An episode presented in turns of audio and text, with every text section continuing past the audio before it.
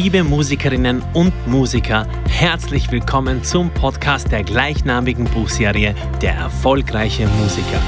Hier hörst du von echten Zahlen, echten Geschichten, echten Fakten übers Musikbusiness. Und wenn du wie ich der Meinung bist, dass der Mindset entscheidend ist, um sich seine kühnsten Karriereträume zu erfüllen, dann bist du hier genau richtig. Schön, dass du dabei bist. Herzlich willkommen zum Podcast Der erfolgreiche Musiker. Ich freue mich wieder mal riesig, dass du dabei bist. Mein Name ist immer noch Emi und heute sprechen wir über Statistiken und genauer gesagt, warum Statistiken eigentlich gar nicht so wichtig sind, warum sie vielleicht sogar überbewertet sind.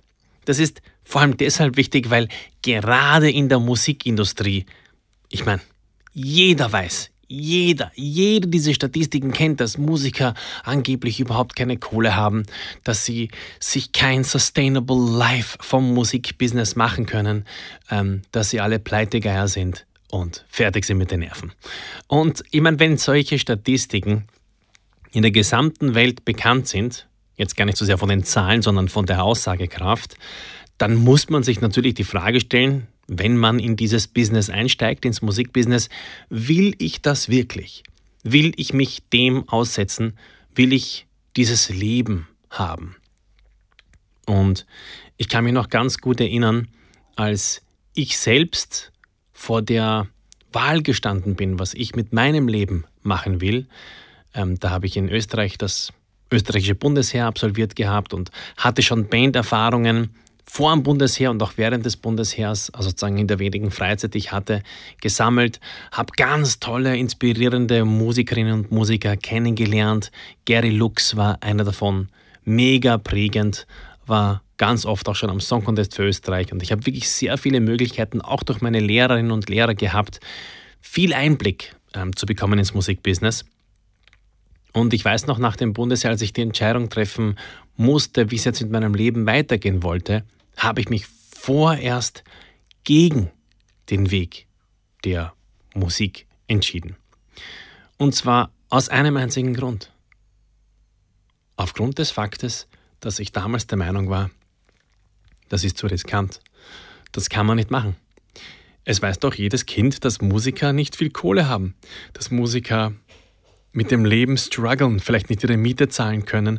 Und das wollte ich nicht. Sozusagen diese allgemeine Haltung, dieser allgemeine Gedanke, der so verbreitet war, der ist immer noch in der ganzen Welt, der hat mich eigentlich dann von diesem Weg abgebracht und ich habe vorerst mal was ganz anderes gemacht. Ich habe zwar immer noch hobbymäßig äh, Musik gespielt, ähm, etwa ein halbes Jahr ist das gegangen, dass ich etwas anderes gemacht habe. Ich hatte nämlich dann ähm, Werbung gemacht auf der Straße für Non-Profits und habe Verträge abgeschlossen für diesejenigen Organisationen für die ich damals eben gearbeitet habe und habe Geld gesammelt und sozusagen nicht meine Musikkarriere gepusht. Und etwa ein halbes Jahr später äh, war ich der Meinung, na, es geht nicht, ich, ich, ich muss Musik machen, ich will das machen.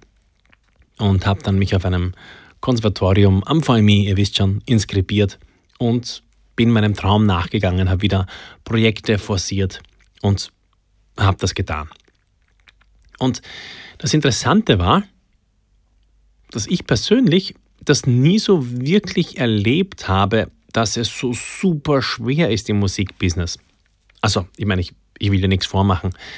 Auch ich habe Zeiten gehabt, da war es nicht leicht, aber die waren jetzt auch nicht vergleichbar viel schwerer, als wenn ich einen Job gehabt hatte, der mir einfach ja, in dem sozusagen das Leben jetzt vielleicht nicht äh, megamäßig war. Oder auch die Zeiten, wo ich auf der Straße geworben habe, waren nicht immer die rosigsten Zeiten. Es gab Tage, da hat es geregnet und das war scheiße. Und äh, vergleichbar war das dann auch, als ich begonnen habe in der Musikindustrie oder im Musikbusiness eben als Künstler zu agieren. Aber grundsätzlich hatte ich das Gefühl, dass diese großen Statistiken mit mir eigentlich gar nichts zu tun hatten. Und genau das ist der Kern dessen, was ich dir heute mitgeben will. Die großen Statistiken. Die Statistiken, wo auf die Musiker eines Landes geblickt wird. Die Statistiken, wo auf die Verkaufszahlen äh, in deiner Stadt oder in deinem Land oder am Kontinent oder auf der Welt geblickt wird. die Statistiken, die von Vertriebszahlen, die bergab gehen und die von äh, Konzertgagen, die nach oben gehen, berichten. Das sind Statistiken. Das bedeutet, sie ermitteln Werte aufgrund einer im Regelfall relativ großen Vergleichsgruppe. Und hier ist der Kern der Sache begraben. Eine große Vergleichsgruppe hat im Regelfall herzlich wenig mit dem einzelnen Individuum zu tun. Und das ist doch nicht uninteressant, dass du eben nicht diese große Vergleichsgruppe bist. Du bist zwar ein Teil davon, also wenn man die Musik in deinem Land analysiert und dich als Teil dieser Vergleichsgruppe ähm, sieht, ja, dann bist du ein Teil davon, aber du bist eben nur ein Teil davon. Und du könntest laut der Gaußschen Normalverteilung zu dem großen Teil derjenigen gehören, die den Durchschnitt darstellen. Du könntest aber auch zu einem kleinen Teil ähm, gehören, die unterhalb des Durchschnitts Werte repräsentieren. Und du könntest zu dem kleinen Teil gehören, die oberhalb des Durchschnitts Werte repräsentieren. Und das ist aber total interessant. Und deshalb fand ich eben tatsächlich nie, dass Statistiken mit mir etwas zu tun hatten. Es gibt eben immer die Möglichkeit, unter oder über dem Durchschnitt zu agieren. Selbstverständlich auch mit dem Durchschnitt oder wie der Durchschnitt zu agieren. Aber allein der Fakt, dass man diese Möglichkeit hat, sollte in deinem Kopf auslösen, dass Statistiken gar nicht so sehr eine Aussagekraft haben, wie wir es oft glauben. Wenn du dann zum Beispiel Statistiken darüber liest, dass die meisten Menschen mit Spotify nicht viel Geld verdienen können, dann sagt diese Statistik eben nur das aus. Und die Statistik ist dann oft genau so formuliert, ähm, dass es vielleicht sogar heißt, ähm, Musiker verdienen mit Spotify ganz wenig Geld. Das ist eben nicht ganz korrekt. Im Durchschnitt ist das wahr, aber es gibt immer Musiker, die unterm Durchschnitt performen und Musiker, die oberhalb des Durchschnitts performen. Ganz wichtig, dass du das für dich erkennst. Du bist nicht Durchschnitt. Du bist eben du. Und es liegt an dir, auf welcher Seite des Spektrums du deinen Ausschlag sozusagen erzielen willst. Das klingt ein bisschen komisch, aber ich glaube, du weißt, was ich meine. Ich meine, auf welcher Seite des Spektrums du deinen Impact haben möchtest.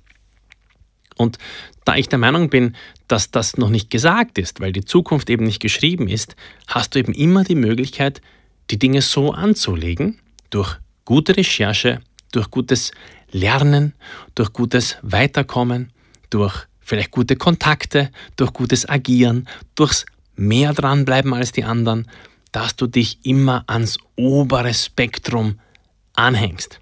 Das ist möglich. Und es ist ganz, ganz wichtig, dass du das für dich verinnerlichen kannst. Statistiken repräsentieren im Regelfall Durchschnittswerte. Und das ist nur dann ein Problem, nur dann darfst du auf Statistiken hören, wenn du sozusagen vorhast, im Durchschnitt zu agieren. Ansonsten muss man sich eben genau die Statistiken anschauen, die wirklich mit den Randgruppen oder diesen kleineren Bereichen ähm, von Gruppen zu tun haben, die eben außerhalb des Durchschnitts agieren. Aber ich glaube, du weißt schon, was ich sagen will.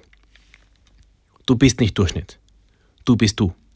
Ich könnte jetzt zum Beispiel sagen, ähm, ich glaube, ich habe in meinem ersten Buch Erfolgreich aber rasch habe ich das beschrieben, dass wir können uns zum Beispiel den Getränkedosenmarkt anschauen und wir würden feststellen, dass eine durchschnittliche Getränkedose, ich habe keine Ahnung, 90 Cent kostet. So eine Cola-Dose und dann eine andere Dose und eine andere Dose. Weniger bekannte Marken, mehr bekannte Marken. Und dann stellen wir fest, ein Red Bull kostet einfach 40 Prozent mehr als der Durchschnitt. Naja, Red Bull ist halt eben nicht irgendeine Dose. Das ist eben Red Bull. Und aus meiner Sicht es, gibt es eben immer die Möglichkeit, sich selbst auch so zu platzieren oder zumindest das anzustreben. Ich bin immer ein Verfechter dessen, dass ich glaube, dass wenn du etwas anstrebst, hast du auch eine große Chance, das zu erreichen. Problem ist eben nur, wenn du es auf den Durchschnitt auslegst und der Durchschnitt immer deine absolute Referenz ist, dann hast du wahrscheinlich sehr wenige Chancen, dich vom Durchschnitt zu entfernen, was aber wichtig ist. Music Forever. Wir hören uns.